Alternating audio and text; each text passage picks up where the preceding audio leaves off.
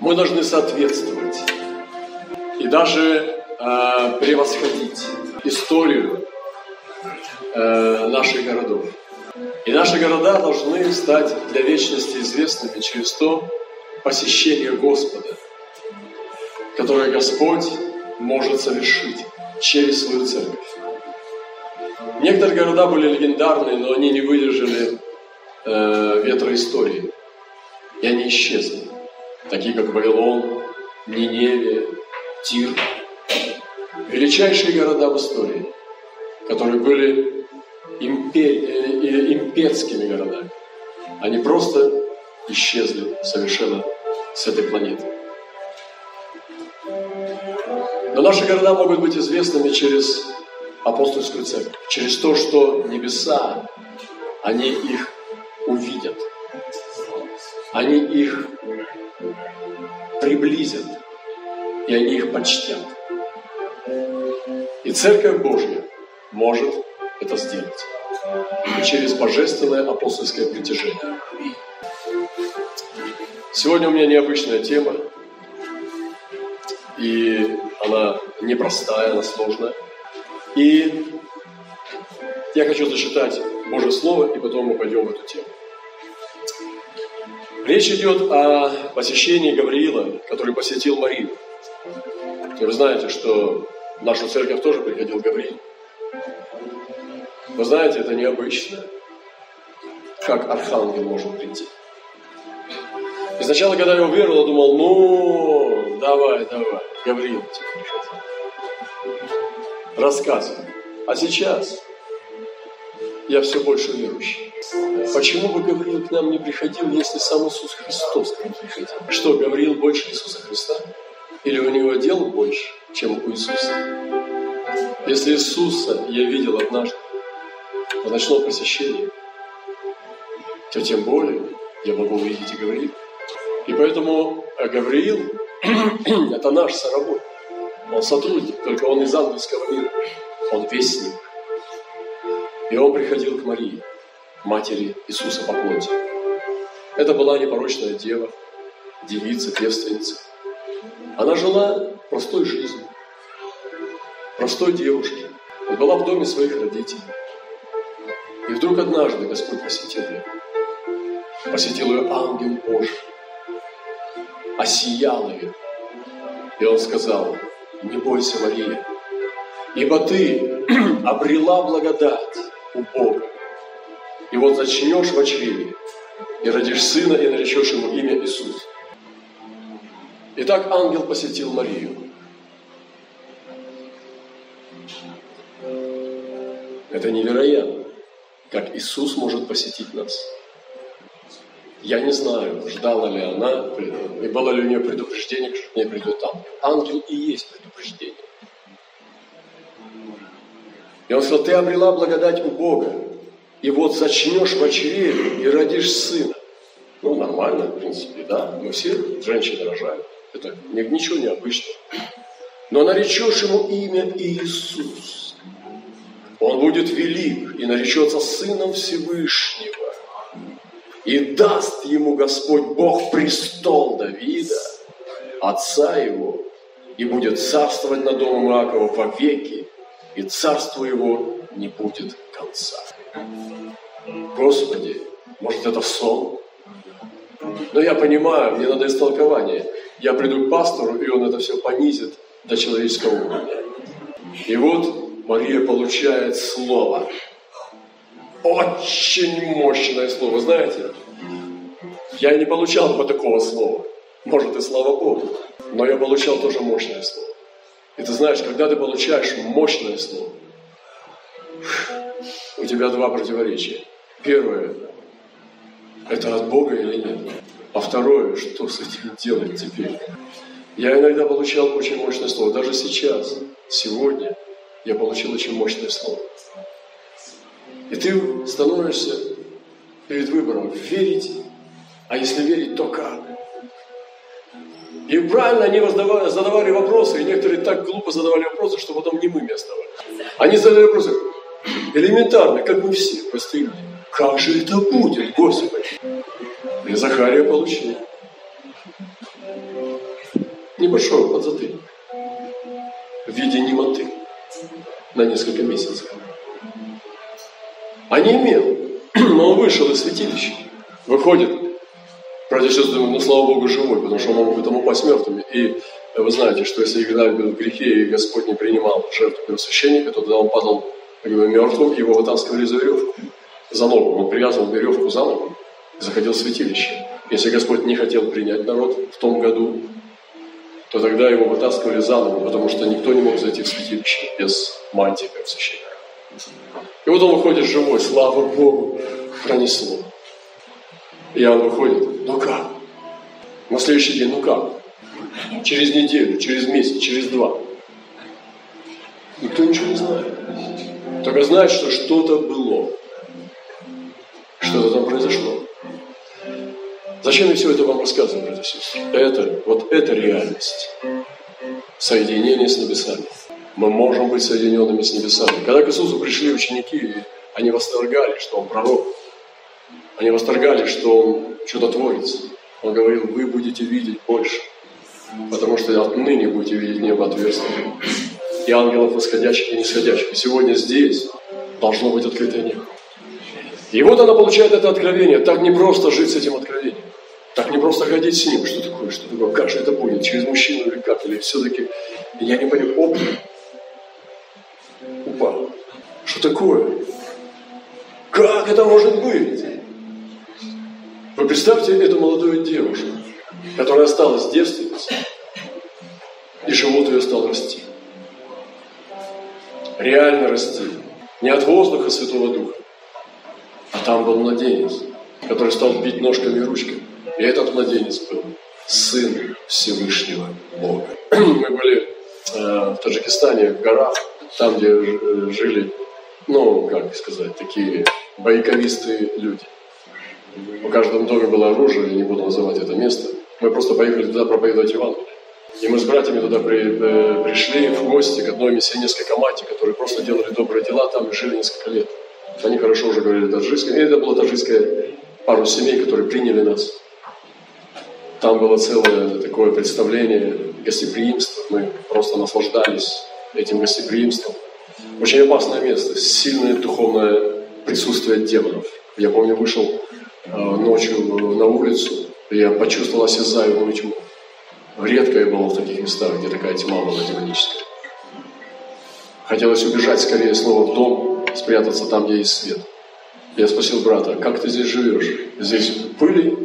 Э, как ты здесь проводишь духовную брать? Он говорит, братья, иногда такая брань, что я кричу в темноту. Ну вот он я, вышел, иди, пайка, покажись. То есть вот такая осязаемая тьма. И однажды к нему пришел боевик. Один, а, ну, то есть это лидер этой, этого селения. И он сказал, что я узнал, что вы не те, за кого себя выдаете. Расскажи мне одну вещь. Как Бог может иметь сына? Если ты мне... И он понял, что если он не расскажет ему так, чтобы тот принял и понял, он просто может его убить или же изгнать из деревни. И он понял, что сейчас на кону его жизни. Он его стал кормить, тот принимал еду, стал ему по всем канонам азиатского гостеприимства показывать ему культурное гостеприимство. И потом Дух Святой, он, он внутренне молился, и Дух Святой ему открыл. И он стал ему вещать от премудрости Божьей, как Святой Дух сошел. Потому что они не понимали, они думали, что что-то нехорошее. Христиане говорят о Боге. Как у Бога может быть сын? Как от женщины на этой земле у Бога может быть сын? И они свирепели, потому что это как бы богохульство для них. Но этот брат получил мудрость от Господа, и он стал открывать ему о Святом Духе. Он стал открывать ему это место Писания, которое невозможно человеку открыть, если Дух не поможет. И он стал открывать этому радикальному мусульманину это место Писания. Тот слушал внимательно и молчал. И потом сказал, хорошо, живите. И ушел. И они остались там с командой. Это было разрешение быть там. Это была высокая оценка. И братья еще продолжали там какое-то время пребывать в служении. Вы знаете, не просто носить мощное Слово Бога в себе. Это тяжелая ноша. Некоторые из нас хотят получить мощное пророчество, мощное Слово. Знаете, чем оно мощнее, тем оно тяжелее. И тяжелый крест у тяжелого слова. Не торопитесь бежать за мощным словом. Исполняйте то, что вы знаете. И когда ты получаешь это мощное слово, ты думаешь, Боже, как? Я могу соответствовать, у меня сейчас живот болит. У меня мысли в голове. У меня чувства. Я человек. Как такое слово может быть для меня? И ты начинаешь расти, начинаешь подниматься, начинаешь высвобождаться. И вот мы можем иметь слово обетование. Авраам получает слово обетование, что он родит семя, из которого произойдут цари. И он ходит семя. А ничего нету. Сара все там за, за. Думает, Господи, выходит бабушка снова. Авраам смотрит, и у него два варианта. Вот Сара, а вот Божье обетование. И у нас так же. Мы получаем Слово. И что мы делаем с этим Словом? Продолжаем ли мы его нести, как валы? Просто тащим Слово в вере. Или мы его сбрасываем, потому что нам тяжела эта ноша. И проще поболтать с друзьями, порасслабляться, похохотать, пообщаться. И Слово перестает быть на нашем хребте. Оно куда-то исчезает и уходит. И мы забываем это слово. И оно действительно растворяется. Потому что его надо держать. Представляете себе, если бы Мария сделала, она блаженная, благодатная. Я очень люблю Марию.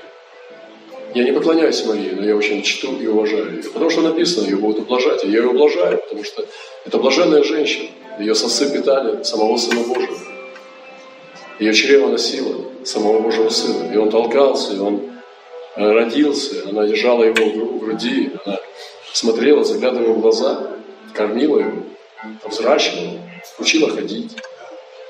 Это был младенец. Написано, младенец же возрастал и укреплялся, и был в премудрости, в любви у людей, у человека. И мама сделала все правильно. Она была хорошая мама. Она стояла на Голгофском, у Голгофского креста. Она была до самого, от самого первого крика до самого последнего вздоха рядом со своим сыном. Но это уже не был ее сын. Это был ее Господь. Она смотрела на него того, кому она поклонилась, и кто ее создал. Она родила его, но он ее создал.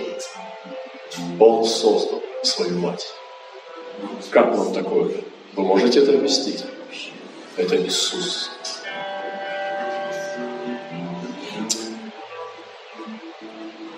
Вторая история. Потом я свяжу и расскажу, почему я это говорю, эти истории. Вторая история. Восьмой день пришли обрезать младенца и хотели назвать его по имени отца его, Захария. То есть это история о мальчике по имени Иоанн. Его родители были неплодны долгое время, очень пожилые люди, Захария и Елизавета. Это было из священнической череды, то есть это был первосвященник, который был поставлен служить во святилище. И у них очень долго не было детей. В Израиле это не очень хорошо. И вот, первосвященник, как ты служишь Господу? Может быть, у тебя что-то не так с ним? Как ты, первосвященник, приносишь наши жертвы, кадишь лучшими мастями, и Бог тебе не дает ребенка? Что-то подозрительно. Нам кажется, что ты не очень свят пред ним. Видите, как работает наша голова, отравленная змеиным ядом. А у Господа был на элитных местах в небесной иерархии. И вот однажды он служит во святилище. Является ему тот же самый ангел, который пришел к Марии. Гавриил. И говорит ему обетование, что твоя жена забеременеет, и что ты должен назвать его Иоанном.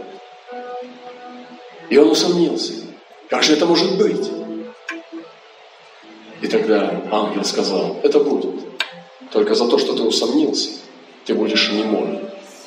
Чтобы больше таких глупостей не говорил, потому что тот, кто будет от тебя, будет великим пророком. Он будет голосом в пустыне. Поэтому, чтобы ты больше не говорил глупостей, помолчишь пока придет тот, кто заменит тебя. Это твой сын. И он закрыл уста Иоанну до тех пор, пока не раздался детский крик. Вы понимаете? Премудрость Божья. Восьмой день пришли обрезать младенца и хотели назвать его по имени отца его, Захария. Ну, там, знаете, мудрецы, фарисеи, все эти книжники пришли, думают, да, Захария, Захария, Захария Захаревич. Но эта мать его сказала, нет, молодец. А назвать его Иоанном. И сказали, никого нет в родстве твоем, кто назвался бы сим именем. И спрашивали знаками у отца его, как бы он хотел назвать его. Ну, они уже привыкли, что он не мой. Ну, сколько? Девять месяцев? Не мой. А уже не, онемел. Уже не мой. Знаками уже с ним разговаривали. Он потребовал дощечку. Они принесли дощечку. И написал Иоанн. Имя ему. И все удивлялись, и тотчас разрешились уста его, и язык его, и он стал говорить, благословляя Бога. Почему я рассказал вам эти две истории? Потому что я говорю сегодня о силе, о силе и славе имени. Два раза ангел сказал первый раз э, Захарии, с Елисавета, и второй раз Марии, чтобы они ничего не перепутали. Потому что Бог хочет, чтобы этих людей звали именно так, а не иначе. Он родил их, чтобы они полностью идентифицировались с именем, с которым они будут жить. И Он дал сам им имя. Бог дал имя Иоанну Крестителю и назвал его Иоанн. Зачем Бог назвал имен, когда здесь куча Андреев, Сергеев, Наташ, Марий? Почему Богу было так важно назвать этим именем Иоанн? Потому что у Бога был план. И Он не позволил бы произойти ошибки. И на доске написано было рукой немого, которого уста разверзлись после имени. И имя был вход в освобождение уст. Замок упал после того, как он обозначил имя. И все приняли это имя, невзирая на правила. Иоанн и узы его уст разрешились. А Мария он сказал Иисус. И никак иначе. Иешуа. И он дал это имя Иешуа. Ибо он спасет своих от грехов их. Спаситель. Сегодня я хочу пойти в это путешествие небольшое. Когда Бог сотворял человека, Он сам нарек его человек. Человек не придумал себе название, и мама с папой сказала, ну как, сынок, как ты хочешь себя сам назвать? Он говорит, а вы меня как назвали? Бог назвал его человек и дал ему имя Адам. Адам не придумал себе имя.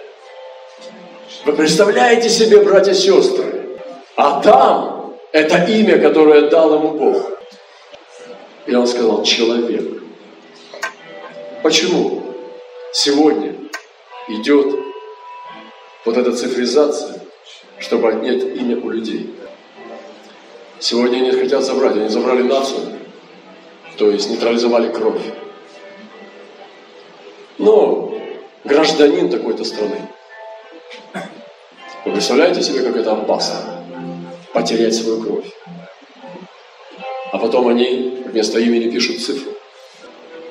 Но Бог сотворил имя.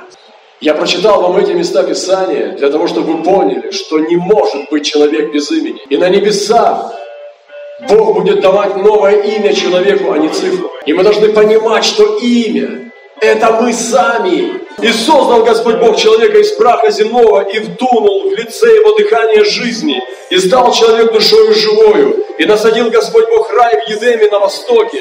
И поместил там человека, которого создал. И взял Господь Бог человека, которого создал, и посадил его в саду Эдемском, чтобы сделать его и хранить его. Он создал человека, назвал его человек, Адам. И он не только создал человека и дал ему имя, Бог дал способность, смотрите, слушайте. Бог дал способность человеку давать имена. творению. Он передал эту способность.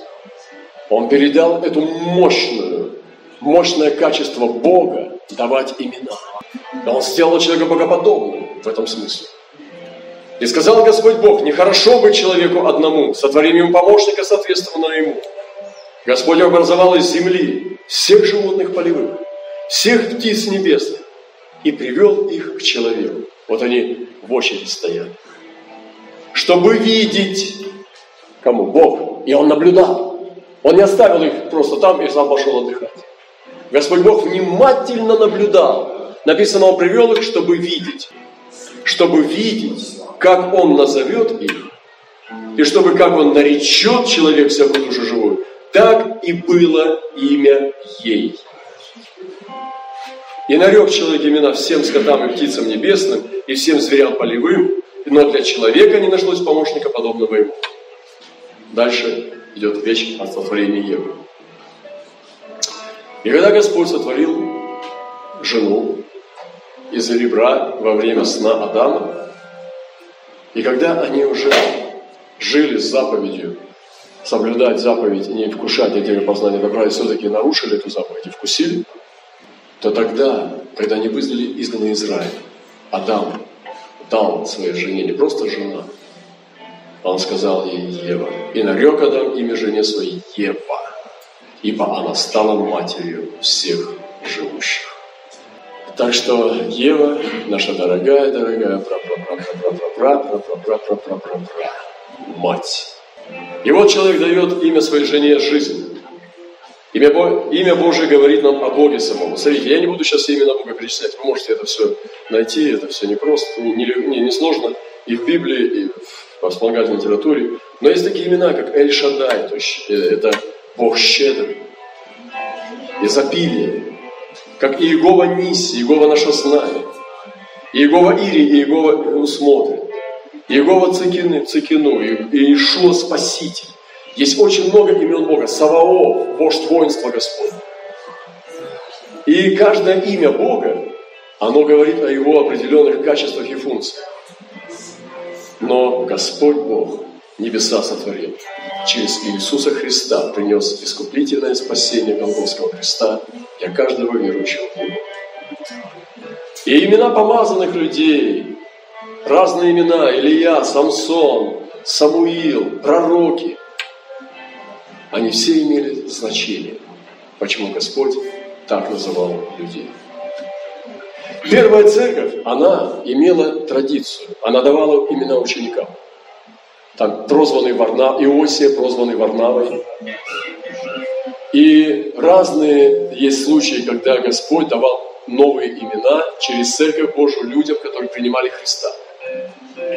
Многие э, деноминации, они унаследовали эту традицию тем, что они при крещении дают новое имя. Но часто священник придумывает это, или просто смотрит свою приходскую книгу, по очереди давая имена. Но вообще-то это пророческое действие. Давать имена – это даже апостольское действие, потому что Павел не получал свое имя при крещении. Он был Савлом. И его не назвали Павелом, когда он крестился. Его не назвали Павел, когда его рукополагали. Его не назвали Павел, когда произошло первое воскрешение мертвых. Его назвали Павел, когда он вошел в миссию. И когда началось его движение в первой миссионерской поездке, то тогда после этого Писание всегда называет его не Савл, а Павел. И сегодня я говорю о важности имен, дорогие братья и сестры. И только апостольская церковь имеет власть и силу, и премудрость, и крепость для того, чтобы делать подобные вещи. Это также несет изменение мира, приготовление его к искупительному пришествию Иисуса Христа. А мы и ты Какое имя ты имеешь? Как мы относимся к имени? И Бог на небесах дарует каждому спасенному новое имя. И вы знаете, как написано, что когда Он будет давать камень, камень раньше по традиции давали, если черный дают на суде, значит тебя казнят. И судья протягивал камень. И человек, который был подсудим, он не знал, что он протянул. Он вставил свою ладонь, и замирало сердце. И когда открывалась ладонь, падал или черный, или белый камень. Если в твою ладонь падал черный камень, значит тебя уводили. утаскивали и казнили. Если в твою ладонь падал белый камень, может быть, тебя тоже вытаскивали. И я верю, что в нашу ладонь упал белый камень. И вы знаете, что этот белый камень не просто был какой-то белый кварц. Это драгоценный камень, и на нем написано имя того человека, которому Бог дает имя. Это вход в царство. И этого имени не знает никто, кроме того, кто дает его, и кроме того, кто получает. Я думаю, Господи, милосердный мой Спаситель, как же меня зовут? Господь дал мне здесь, моя мама и папа дали мне имя. Они назвали меня Роман. Не знаю, что ими двигало. Может быть, э, отголосок тенденции наклонности к Римской империи, э, потому что это как римлянин звучит с английского. А может быть, у них было романтическое желание дать имя, которое похоже на Ромео. Но Бог знает.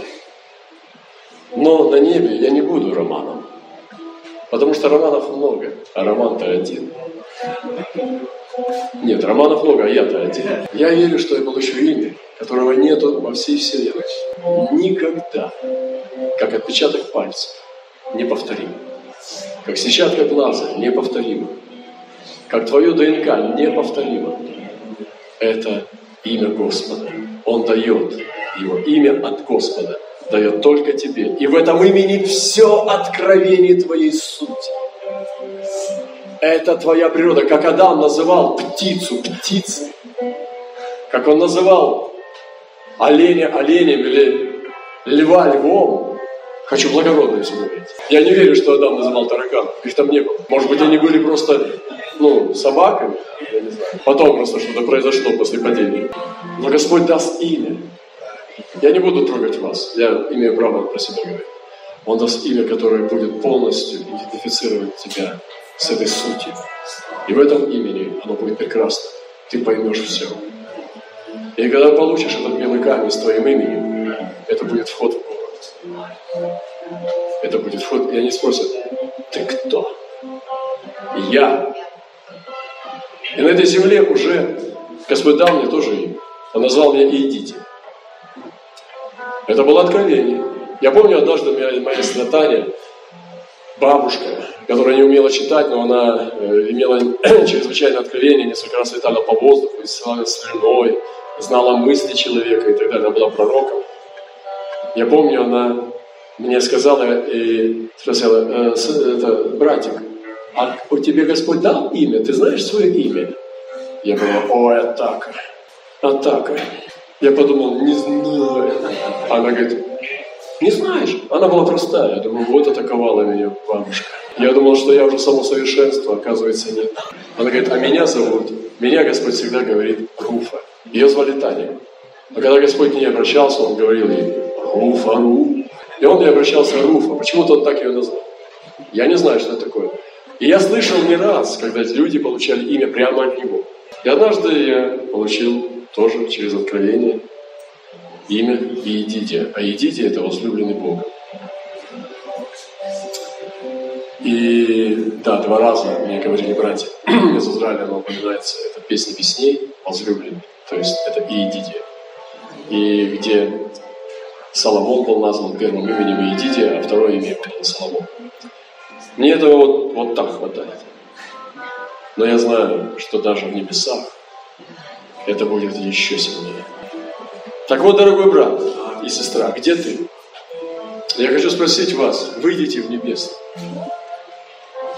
Потому что если ты удостоишься войти в Царство, у тебя будет это имя. Поэтому живи достойно этого имени. Может быть, ты еще не знаешь. Может быть, ты еще его не слышал. Но живи достойно этого имени начиная с того, что мы должны быть достойны имени Иисуса Христа. И сегодня я хочу сказать, исходя из этого всего, что у каждой вещи под небом есть имя. И в наших словах есть сила, разрушительная и созидательная. Мы сегодня да, здесь, на земле, в этой войне провозглашений, должны победить благословение. Мы должны сегодня искуплять проклятие благословения. Мы должны сегодня обращать эти бомбы проклятия вспять и кидать их в ад нашими провозглашениями. Мы должны поставить это, против, это противовоздушную оборону божественных провозглашений, чтобы ликвидировать проклятие сатаны и высвобождать благословение, обращать, а не повторять проклятие в наших сплетнях и наших беседах. И иногда мы услышим какую-то информацию, вместо того, чтобы нейтрализовать, вместо того, чтобы ее опустить и кинуть в ад, мы начинаем ее умножать через то, что святым в уши вкладываешь. Что мы продолжаем нести это все проклятие и начинаем его мультиплицировать, вместо того, чтобы его ликвидировать на себе. я сегодня призываю вас брать черные и грязные имена и нарекать им новые. Сегодня наполним эту землю хвалой, наполним эту землю Божьим Словом, наполним этот воздух провозглашением. Некоторых людей обзывают, их обзывают такими именами. Я слышал, когда я был у самов в Норвегии, как там одного человека назвали «свиная голова». Они издевались над ними, потом они каялись публично. Но называли, представьте, фамилию дали «свиная голова». Я знаю, как наших обзывают коренные народы. И мы сегодня даем им новое имя. Возвращаем их старое новое имя. И мы их благословляем. И это прекрасно. Я хочу сказать, как мы нарекаем нашу жизнь, братья и сестры. Бог исполняет изречения своих посланников. Написано, что когда мы изрекаем что-то, Он исполняет это. Если мы разрушительные вещи говорим, то тогда мы разрушаем эту планету. И мы должны созидать. Церкви дана власть нарекать города новыми именами. Если это был город какого-то палача, у которого по локоть руки в крови, мы можем нарекать его библейскими именами. Мы слышим некоторые города, которые наречены имена, именами палачи. Вы понимаете, это были преступники. И сегодня мы можем нарекать именем города Бога. Мы можем нарекать именами пророков. Можем называть наших детей именами Божьих героев и пророков. Это прекрасно. Это созидание Божьего сада. Церкви дана власть связывать неправедные провозглашения и ликвидировать их, разбивать твердыни и развязывать Божьи сады, Божье благословение. Церкви дана власть умножать благоухание Христова через благословение наших уст. Писание говорит, что благословением праведного возносится город. И когда мы стоим над городами, на наших горах, молимся за них, мы благословляем города. И сегодня как Адам, как называл, так и был. У нас эта власть сегодня есть, но это поверь. И мы должны сегодня нарекать наши города городами пробуждения. Мы должны сегодня провозглашать пробуждение наших регионов. И эта власть принадлежит нам. Что вы разрешите на земле, это будет решено на небе. Давайте не будем выходить в негативе. Давайте не будем пахнуть дымом проклятия. Давайте войдем в благословение. Будем сеять свет.